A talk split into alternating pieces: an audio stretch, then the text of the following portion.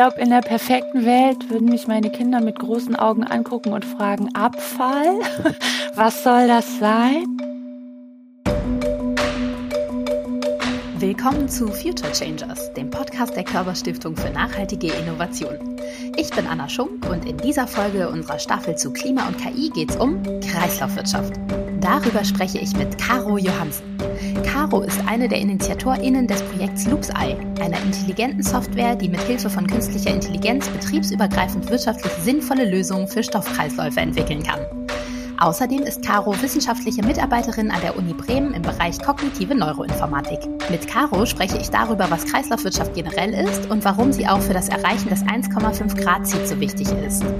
Es geht darum, was KI dazu beitragen kann, wertvolle Ressourcen durch vermeintliche Abfälle zu ersetzen, darum, dass es eine Instanz braucht, die das große Ganze der nachhaltigen Ressourcennutzung im Blick hat und um den Wunsch nach einer Welt ohne Abfall. Viel Spaß beim Hören! Liebe Caro Johansen, wie doll ärgerst du dich eigentlich über Abfall?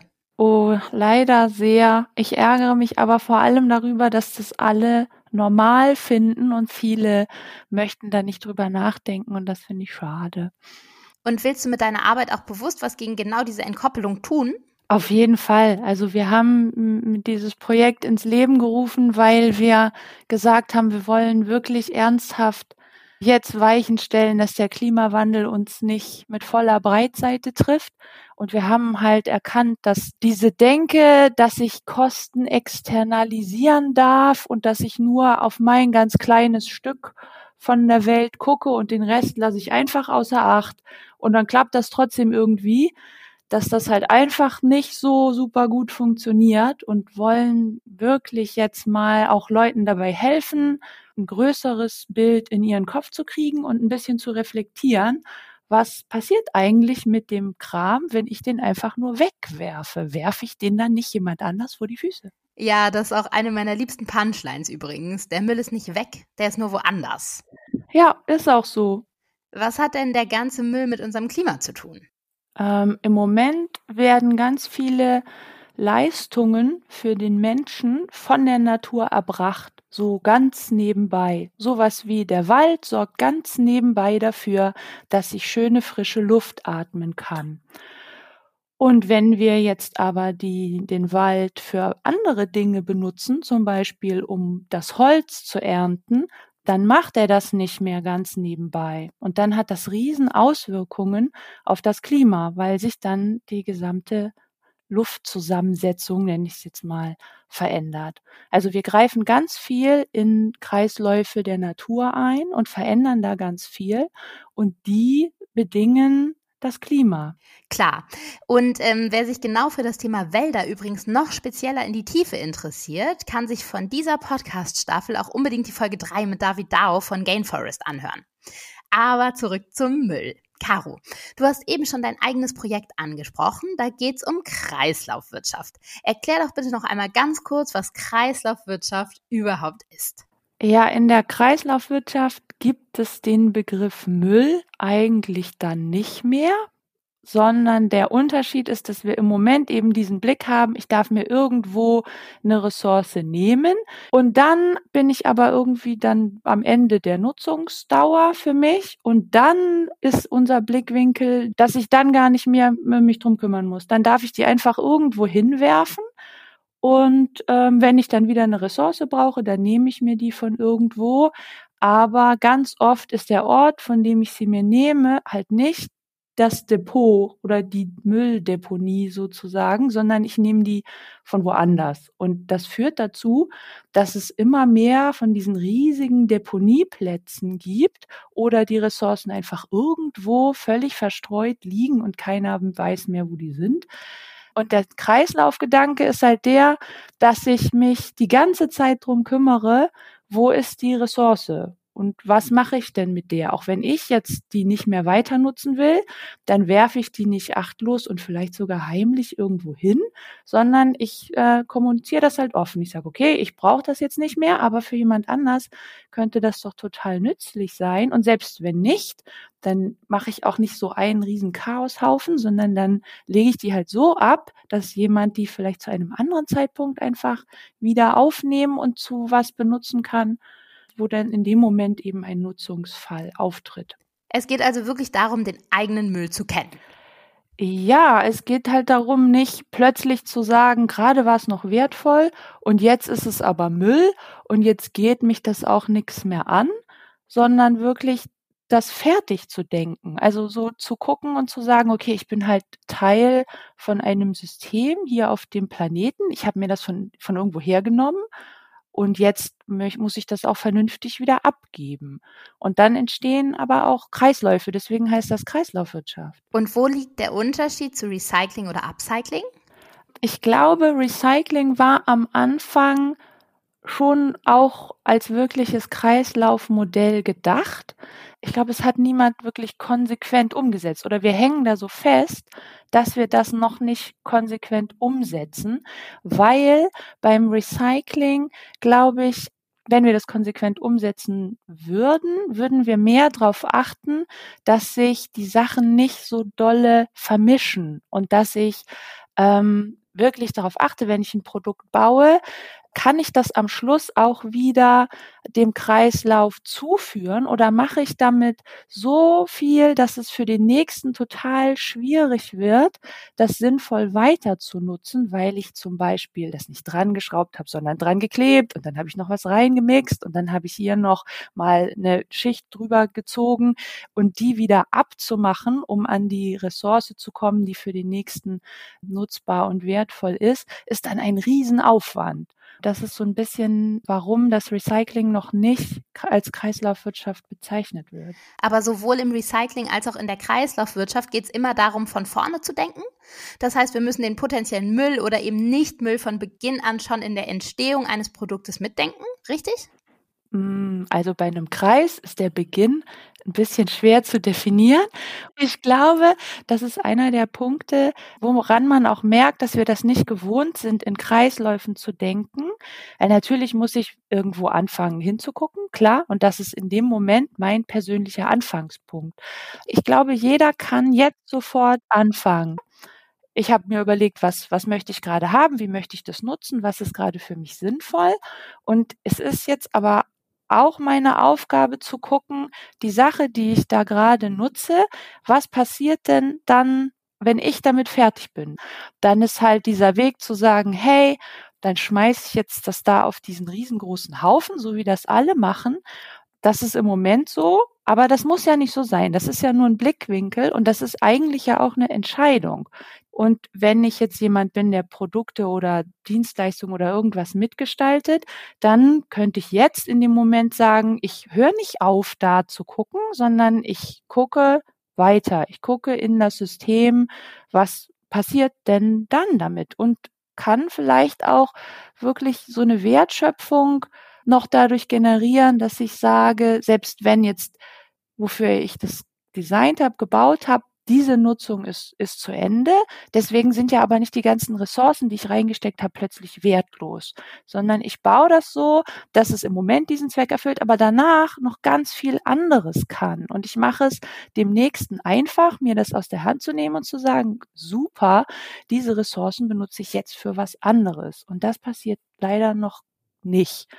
Das liegt aber auch daran, dass es, dass es schwierig ist und komplex. Und wir wollten deswegen mit diesem Projekt Loopsei ein Werkzeug entwickeln, das es uns allen leichter macht, in diesen Kreisläufen zu denken und zu handeln. Okay, nochmal kurz zur Kreislaufwirtschaft im Unterschied zu Recycling. Die Kreislaufwirtschaft strebt an, dass Produkte und Rohstoffe so lange wie möglich genutzt werden. Abfälle sollen also komplett vermieden werden und das durch Wiederverwendung oder Reparatur. Wenn dies nicht möglich ist, können Produkte wie von Caro beschrieben in ihre Ausgangsstoffe zerlegt werden. Und diese Ausgangsstoffe werden in einem neuen Stoffkreislauf wiederverwendet. Das alles soll bestenfalls ohne oder mit sehr geringen Emissionen passieren. Und Recycling, auch Müllverwertung genannt, kann sogar Teil des Kreislaufs sein. Nämlich dann, wenn von einem zerlegten Produkt Ausgangsstoffe übrig bleiben, die keinem neuen Kreislauf zugeführt werden können.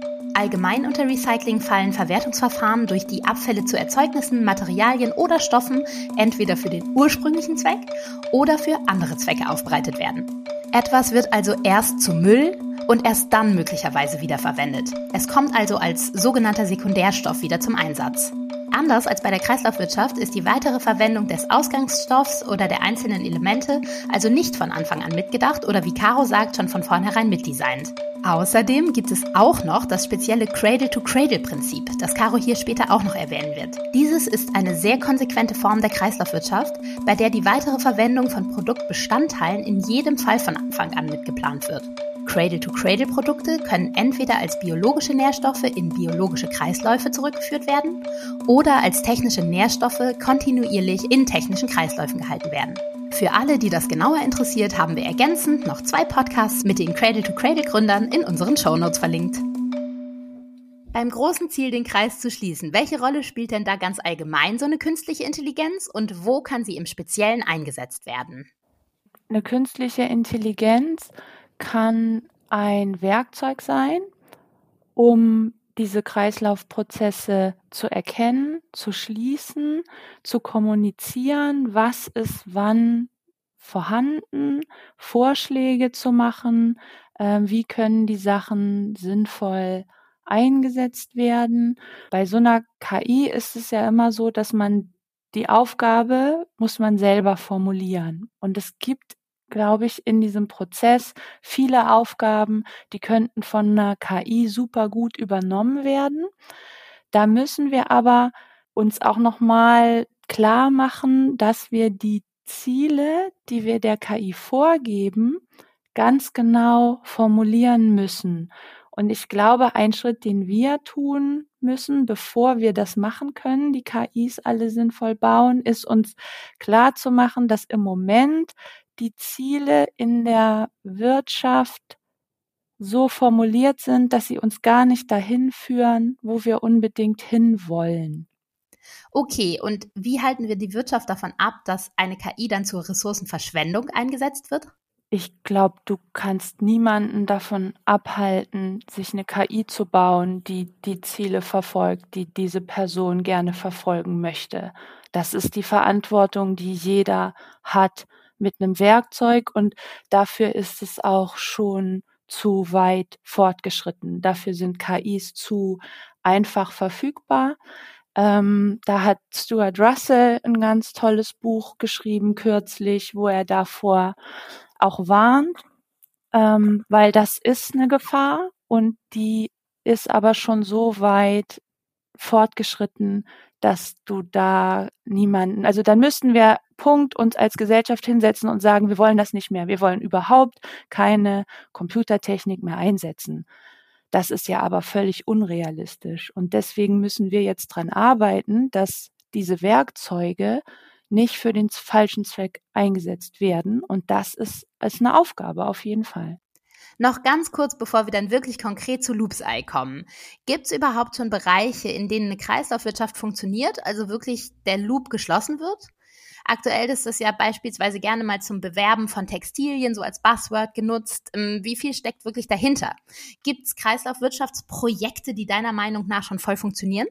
Es gibt bei Produkten, die nicht aus ganz vielen Komponenten zusammengesetzt sind, durchaus schon funktionierende Beispiele. Und es gibt ja auch Cradle to Cradle schon ganz lange.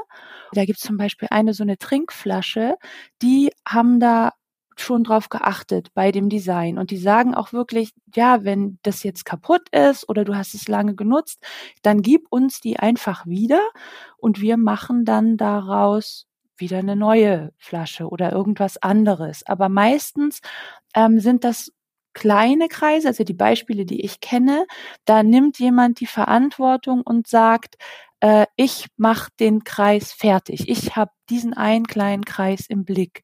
Oft funktioniert das aber nicht so gut, weil ich mich eben auf eine Sache spezialisiere und eine Sache richtig gut kann.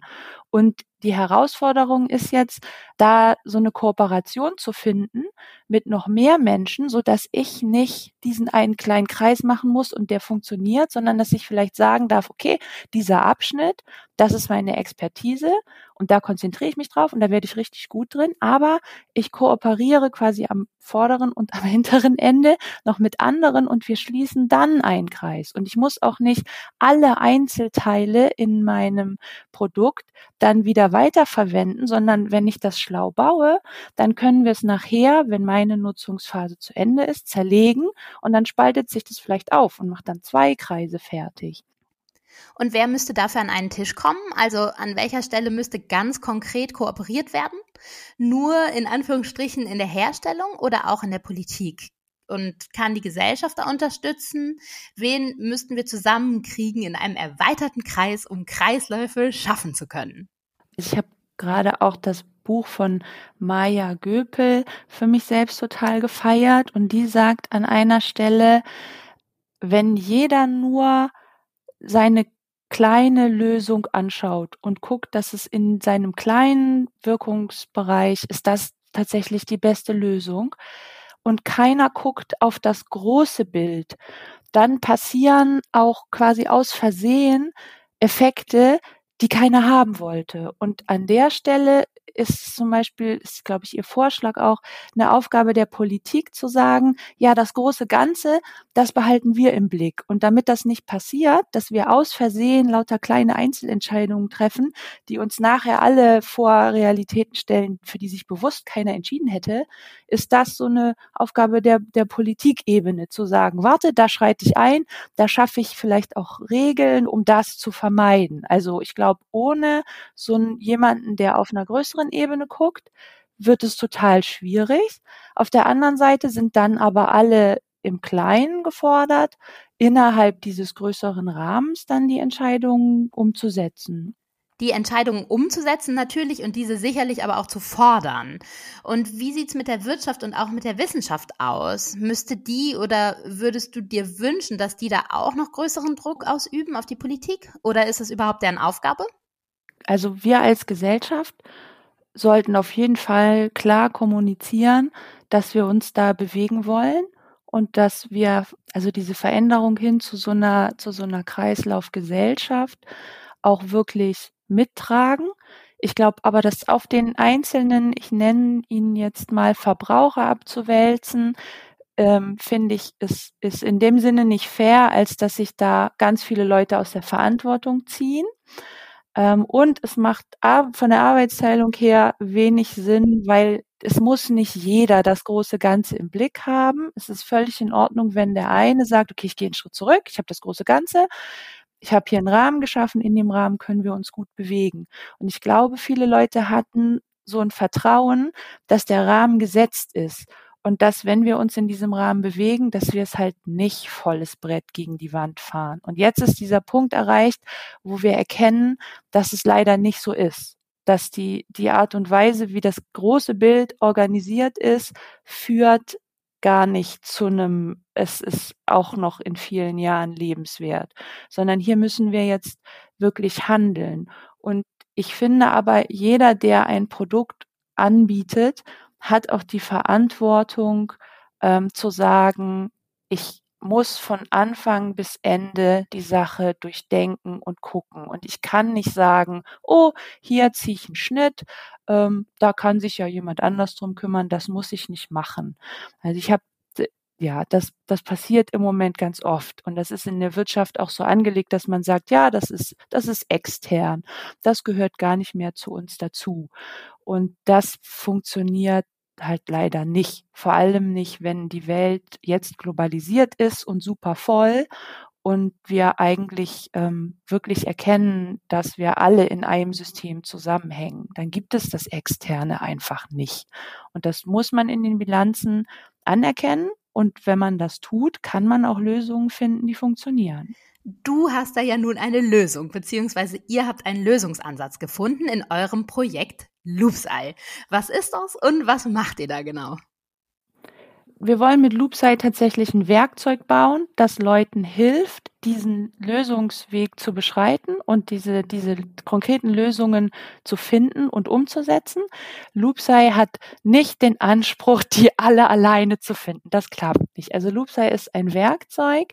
Wir sagen, ähm, wir helfen Leuten dabei, diese Kreisläufe zu finden und zu erkennen und in Kooperationen zu kommen, damit diese Kreise sich schließen lassen. Also diese Kreisläufe lassen sich nur schließen, wenn man mit vielen Leuten zusammenarbeitet, nämlich alle, die dann diesen, diesen Kreis bilden, in dem Kreislaufwirtschaftsgedanken. Und wir setzen dafür noch eine künstliche Intelligenz ein, weil wir glauben, dass die Fähigkeiten mitbringt, die da super nützlich sein können. Weil es bei diesem Ansatz auch darum geht, viele Möglichkeiten durchzuprobieren. Und das kann eine künstliche Intelligenz richtig gut. Das finden Menschen super stumpf, wenn sie 38 Millionen verschiedene Möglichkeiten durchtesten müssen. Das ist was, das macht eine KI einfach. Dafür kann man die super gut bauen. Die macht das und dann dauert das fünf Minuten und dann ähm, kann der Mensch sich das Ergebnis angucken. Also das war so ein bisschen unsere unserer Herangehensweise. Loops Eye ist also ein Projekt, das mit künstlicher Intelligenz Stoffkreisläufe optimiert, um so Ressourcen zu schonen. Dabei werden Kreisläufe optimiert, die wir bisher vielleicht noch gar nicht oder nur schwer erkennen konnten, weil Stoffkreisläufe ziemlich komplex sind und wir sie allein mit dem menschlichen Verstand teils überhaupt nicht begreifen können. Die Software von LoopsEye soll mittels KI betriebsübergreifend und wirtschaftlich sinnvoll Erkenntnisse darüber generieren, wer wann welche Rohstoffe einkauft und ob diese überhaupt notwendig sind. Oder ob stattdessen auch mit Abfallstoffen aus anderen Betrieben gearbeitet werden könnte. Aktuell befindet sich LoopsEye in der Konzeptphase und in der wird eine KI in einem Reallabor, konkret in einem Bunker in Hamburg, zunächst trainiert. Und zwar mit Kaffeesatz, also einem Abfallstoff, auf dem Pilze gezüchtet werden. Dazu erzählt Caro gleich noch mehr. Das Team, Ihr Team hinter LoopsEye, ist interdisziplinär aufgestellt und setzt sich zusammen aus ProjektmanagerInnen sowie Expertinnen für KI, Expertinnen für Kaffee und Expertinnen für nachhaltige Geschäftsmodelle. Übrigens hat LoopsEye 2020 den Deutschen Nachhaltigkeitspreis in der Kategorie Wissenschaft gewonnen.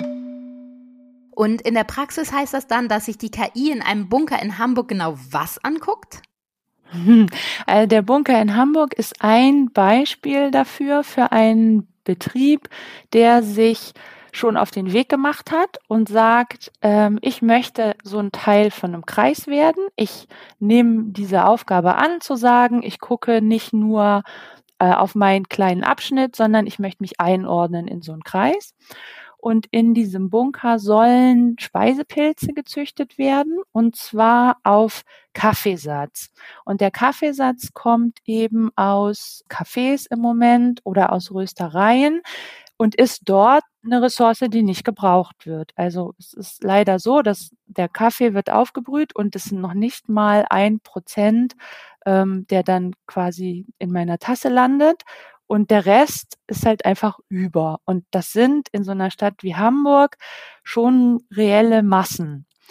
Und damit wir jetzt diese Kreise schließen und Kooperationspartner finden, die nämlich einerseits den Kaffeesatz zur richtigen Zeit in der richtigen Menge in den Bunker reinliefern können und auch die Kooperationspartner finden, die am Ende die Ressourcen abnehmen, die der Bunker nicht mehr selber benötigt, haben wir äh, Sensorik angeschlossen an eine Online-Plattform und kommunizieren darüber schon mal die Dynamiken. Das ist, was in dem Pilzbunker im Moment äh, geplant ist, was da passieren soll. Und was ist dabei die Aufgabe der KI? Die Herausforderung, die die KI dabei bewältigen soll, ist ähm, nicht nur zu sagen, das gibt's gerade und das brauche ich noch. Das wäre dann ziemlich, ich sag mal, ein bisschen langweilig, weil das wäre dann irgendwie nur ein eBay Kleinanzeigen für Ressourcen, sondern wir wollen dahin kommen, dass Leute das als Werkzeug nutzen können, um zu sagen, oha, ich könnte in meinen Prozessen was verändern, damit Kreise geschlossen werden. Also es soll sichtbar sein, dass Stoffe, Ressourcen im Moment eben liegen bleiben und auf so eine Deponie kommen oder verbrannt werden, was auch keine besonders wertige äh, Nutzung ist. Und es soll auch sichtbar gemacht werden, ob die quasi in der Natur auch Schäden anrichten. Und auf einer Mülldeponie richtet es halt einen Riesenschaden an, weil es zum Beispiel das Grundwasser äh, super stark belastet oder weil sich Dinge vermischen, die will ich nachher auch dann nicht mehr mühsam trennen müssen, zum Beispiel. Wir hoffen, dass die KI so schlau werden kann, dass sie eben auch Vorschläge macht, wenn wir genug Daten gesammelt haben und sagt, oh, guck mal, hier ist eine ähnliche Ressource. Ist das was, was du vielleicht verwenden könntest? Oder einen Vorschlag macht und sagt, ha, hier ist ein Betrieb, der scheint ähnliche Prozesse zu haben wie du. Die haben aber einen anderen Output. Die haben ihre Sachen getrennt ähm, ist das was, was du vielleicht auch ändern könntest, weil dann, schau mal, könnten wir hier wunderbar den Kreis schließen. Das ist ein Modul, das noch fehlt. Also das ist die Vision, die wir für unser, unser Loopsei-Werkzeug haben. Findet ihr es deshalb auch so wichtig, das Ganze irgendwann mal als Open Source anzubieten? Warum wollt ihr LoopsEye offen zugänglich machen und für welche vergleichbaren Konzepte könnten eure Codes dann sinnvoll sein? Ähm, wir sind sowieso immer schon Fans gewesen von Open Source und Open Knowledge. Und es ist einfach eine riesengroße gesellschaftliche Aufgabe, die wir jetzt zu lösen haben, und zwar schnell. Ich glaube, die Prognose ist, wir haben noch CO2 für acht Jahre, wenn wir so weitermachen wie bisher. Und wenn wir jetzt das Closed Source machen und mit niemandem teilen und sagen, haha, wir wollen da aber drin Geld verdienen, dann haben wir alle im Team das Gefühl, das ist nicht der richtige Weg. Das ist nicht der richtige Weg zu sagen, wir wollen mehr Kooperation und wir wollen Menschen dabei helfen, diesen gesellschaftlichen Umbau jetzt schnell auf die Füße zu stellen. Und wir wollen daran teilhaben, aber wir wollen daran nicht jetzt die große Kohle verdienen. Okay, wow, Caro hat es gerade erwähnt. Wir haben nur noch CO2 für etwa acht Jahre. Ganz aktuell ist es sogar noch etwas weniger. Zustande kommt diese Berechnung aufgrund von Daten des Weltklimarats. Und der Rechenweg geht so. Um das Maximalziel der Erderwärmung von 1,5 Grad erreichen zu können, konnten wir gerechnet ab 2017 noch knapp 420 Gigatonnen CO2 in die Atmosphäre abgeben. Jetzt ist es aber so, dass der jährliche CO2-Ausstoß bei ca. 42 Gigatonnen liegt. Bei konstanten Emissionen wäre dieses Budget von jetzt abgerechnet daher in weniger als sieben Jahren aufgebraucht. Die Uhr tickt also laut, so laut, dass wir dringend Veränderung und vor allem politische Entscheidungen brauchen. Weitere Infos zur Berechnung haben wir wieder in den Shownotes verlinkt. Apropos Kohle, trotzdem brauchen wir ja Forschungsprojekte und generell Projekte, die sich mit äh, KW und KI sozusagen befassen. Ressourcen wie Geld, Personal, Zeit, Platz, Technik und so weiter. Findest du, dass es Startups und auch Forschung auf dem Feld bisher schon äh, gut genug geht im Sinne von Unterstützung? Also werden die schon genug gefördert? Ich weiß, dass es zurzeit einige Forschungsförderungslinien gibt, die da äh, Schwerpunkte gesetzt haben und wo man auch wirklich als Wissenschaftlerin Ideen vorschlagen kann und gefördert wird, wenn man daran arbeiten möchte. Aus meiner persönlichen Perspektive ist das nie genug. da geht immer mehr. Bei Startups kenne ich mich leider nicht aus, das weiß ich nicht. Im Moment gerade merke ich aber, in der Arbeit auch mit Handwerksbetrieben, dass viele Fördertöpfe für kleine Unternehmen nicht so perfekt geeignet sind. Also wenn wir da noch flexiblere äh, Möglichkeiten schaffen würden, glaube ich, wäre da echt noch äh, Luft nach oben und es würde auch mehr Leuten Mut und Lust machen, sich dem Thema wirklich anzunehmen, weil es ist, fühlt sich im Moment ja an wie ein Risiko und man muss wirklich Sachen auch anders machen, als man sie bisher macht. Und wenn die Politik dann noch stärkere Zeichen setzt und sagt, ja, wissen wir, ist erstmal nicht so ein bisschen, kommen wir raus aus unserer Komfortzone, aber wir wollen das und die Gesellschaft steht da auch hinter dir. Also man, wenn man das so kommuniziert, glaube ich, wäre das schon eine gute Sache. Okay, Politik und Wirtschaft und natürlich Wissenschaft haben wir angesprochen. Wie sieht's mit der oder dem Einzelnen aus? Ich bin komplett deiner Meinung, dass wir nachhaltige Entwicklung natürlich nicht auf die Schultern der Bevölkerung abwälzen können. Aber gibt es trotzdem etwas, wie Einzelpersonen deine Arbeit oder auch den Weg ganz allgemein zur Kreislaufwirtschaft unterstützen können? Also, wenn sie selbst wollen, ganz ohne Druck? Ähm, natürlich kann man sich als Einzelner immer ganz bewusst dafür entscheiden, was für Produkte man braucht. Und ich glaube, so ein erster Schritt wäre vielleicht nochmal zu reflektieren, brauche ich das wirklich? Nochmal vielleicht für sich selbst auch zu überlegen, ist das genug? Macht mich das glücklicher? Ist das ein Stück Lebensqualität? Ähm, um vielleicht auch aus so einer Konsumgewohnheit nochmal rauszutreten. Ähm, ich glaube, das wäre was, was, was der Einzelne wirklich auch gut machen kann. Das wäre so der erste Schritt. Nochmal zu gucken, brauche ich das? Was, wenn ich das habe, ist es ein Stück Lebensqualität für mich oder, oder nicht? Könnte ich vielleicht auch mal was, was anderes machen? Haben sich da deine persönlichen Gewohnheiten eigentlich auch geändert, seit du so tief im Thema steckst? Ja, total. Also ich habe kein Auto mehr. Ich bin jetzt Vegetarier geworden und bin da, das war für mich ein Schritt, der fiel mir schwer. Jetzt sind wir gerade noch in der Ernährung wirklich dabei, unseren äh, Garten umzubauen, dass das wirklich ein Permakulturgarten wird. Also wir machen so kleine Sachen, die fühlen sich immer an wie kleine Schritte. Auf der anderen Seite muss man die aber auch, glaube ich, erstmal gehen. Und dann kann man sagen, super, die kleinen Schritte habe ich geschafft und jetzt gucke ich nochmal einen größeren Schritt vielleicht weiter oder schaffe es, dass viele Leute um mich herum auch in diese kleinen Schritte machen und dann reichen vielleicht auch super viele kleine Schritte, um das große Bild zu verändern. Weil sie, Achtung, Wortspiel, dann nämlich Kreise ziehen. Haha. nee, aber ich bin deiner Meinung bei all dem, was du gerade erzählt hast, aber auch mit dem Wissen, dass, wie du ja sagst, zum Beispiel die vegetarische Ernährung dir gar nicht so leicht fällt. Was treibt dich? Was hilft dir, wenn du denkst, puh, alles ganz schön anstrengend und vielleicht auch ein bisschen sinnlos? Warum gehst du weiter? Privat und auch beruflich natürlich. Ja, in der Arbeit und auch privat ist es total schön, wenn man so positives Feedback bekommt. Zum Beispiel auch heute hier eingeladen zu sein und darüber sprechen zu dürfen und den quasi den Aufruf zu starten und anderen zu sagen, es lohnt sich, es lohnt sich, wenn wir das zusammen machen. Viele Schritte sind zwar so im ersten Moment schwer, aber nicht so schwer, als dass man sagen würde, wieso habe ich das gemacht? Also wenn man sich vor Augen führt, was wir eigentlich jetzt gerade verändern sollten, dann ist das ja auch nicht so, habe ich ja jetzt nicht so den riesen Verzicht. Also ich muss ja auch nicht, ich darf ja auch nett zu mir sein. Ich darf ja auch sagen, okay, du schaffst das an fast allen Tagen, nur an diesem einen nicht. Und das ist aber auch in Ordnung, weil es ja nicht heißt ganz oder gar nicht, sondern es darf auch die allermeiste Zeit klappen und dann kurz mal nicht.